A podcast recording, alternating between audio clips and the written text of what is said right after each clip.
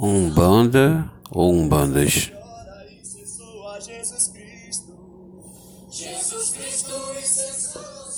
É a nossa responsabilidade de todos nós umbandistas falar sobre o assunto e dar o mínimo de orientação a quem procura a Umbanda.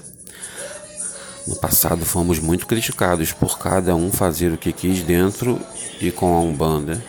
Hoje vemos na bandeira da diversidade umbandista um pretexto para outros continuarem fazendo o que bem entendem em nome da Umbanda.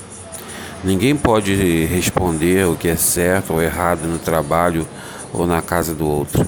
Ninguém pode querer ensinar ou mostrar o que é Umbanda a quem já tem ideia formada ou engessada, mas todos nós podemos e devemos estudar o mínimo sobre a nossa religião e pesquisando por meio de fatos históricos sobre pessoas reais que deram sua vida pela religião de Umbanda, encontraremos algo comum que permeia a maioria dos trabalhadores sérios, dedicados, abnegados e resignados na causa umbandista. A começar por Zélio de Moraes, o caboclo das sete encruzilhadas, definindo a Umbanda como a manifestação do espírito para a prática da caridade, aprender com quem sabe mais, ensinar com quem sabe menos. Umbanda é amor e caridade, Umbanda é fazer o bem, sem olhar a quem. São conceitos e palavras fundamentais para entender o que é a Umbanda, independentemente de quantas Umbandas existam. Esta é a unidade, este é o fundamento principal, a base pela qual todo o restante se desdobra. O ser humano em si, em si é diverso, o que torna toda a diversidade natural.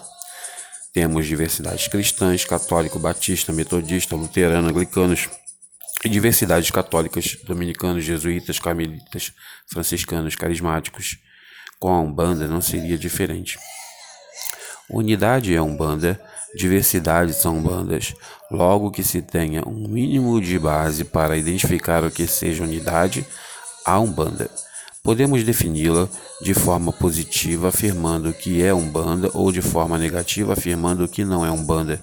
Quando afirmamos de forma positiva o que é Umbanda, outros afirmam que queremos codificá-la. Quando afirmamos de forma negativa o que não é Umbanda, outros se sentem agredidos ou excluídos. Muito pouco podemos dizer que possa englobar todo o umbandista, mas ainda assim não podemos abrir mão desta responsabilidade de falar sobre Umbanda.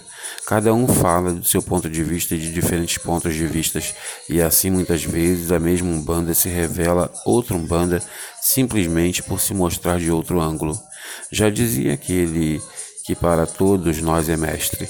Quem tem olhos para ver, veja. Quem não tem ouvidos, quem tem ouvidos para ouvir, ouça. Falar sobre Umbanda sempre vai agradar a uns e agradar a, e desagradar a outros. No entanto, esta é uma missão de falar sobre Umbanda não é para leigos ou deturpadores. Precisamos nós, umbandistas, começar a falar mais e mais sobre a nossa religião, sobre seu encanto e magia que Umbanda tem de sobra. Na minha opinião, podemos e devemos falar mais sobre a Umbanda e discutir menos sobre as Umbandas. Afinal, se há uma unidade, este é o foco do que seja Umbanda. Se quando um guia está na Terra, ele vem e nos passa uma mensagem do que é a Umbanda, é nosso dever repetir suas palavras e levar todos a quantos queiram a Umbanda. A diversidade é válida desde que não coloque em risco a unidade, mas qual unidade? Quando que a diversidade coloca esta unidade em risco? A unidade é um banda. Encontramos esta partindo de algumas palavras aceitas pela grande maioria, como as palavras do Caboclo Sete Encruzilhadas citadas anteriormente. Em 2008, a maioria de nós umbandistas comemorou 100 anos de religião.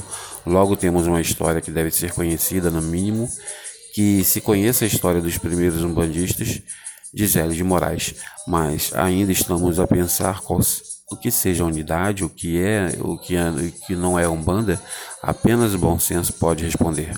Uma coisa é certa, e que falo e repito, umbanda é religião e, portanto, só pode praticar o bem.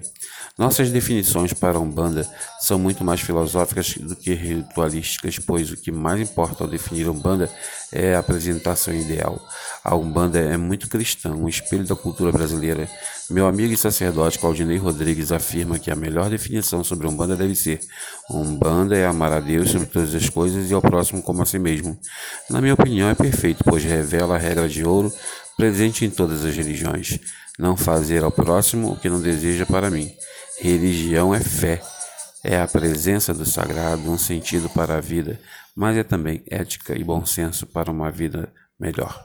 Embora esteja tão em falta dentro das próprias religiões, seu próprio sentido de ser, podemos e devemos buscar um caminho do meio para a Umbanda que queremos.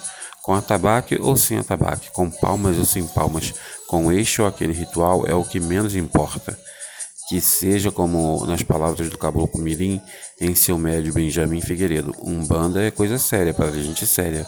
Umbanda é a escola da vida. Zélio de Moraes também afirmava, e seu bisneto Leonardo Cunha repete: Umbanda é amor, humildade, caridade. Se um centro de Umbanda cobrar, coloque os dois pés para trás e saia correndo. Isso não é Umbanda. Umbanda branca, preta, negra, amarela, vermelha, cristã, afro, indígena, mista, trançada, esotérica iniciática, cristã, não importa. O que importa é um banda. Importa sua unidade, importa definir ou dar norte a quem procura um banda. Pai Benedito de Aruanda, por meio de seu médio Rubens Saraceni, afirma: sagrada e natural é a Umbanda. Todas as religiões e todas as formas de Umbanda o são. No entanto, muitas vezes nos esquecemos do principal: Umbanda é sagrada.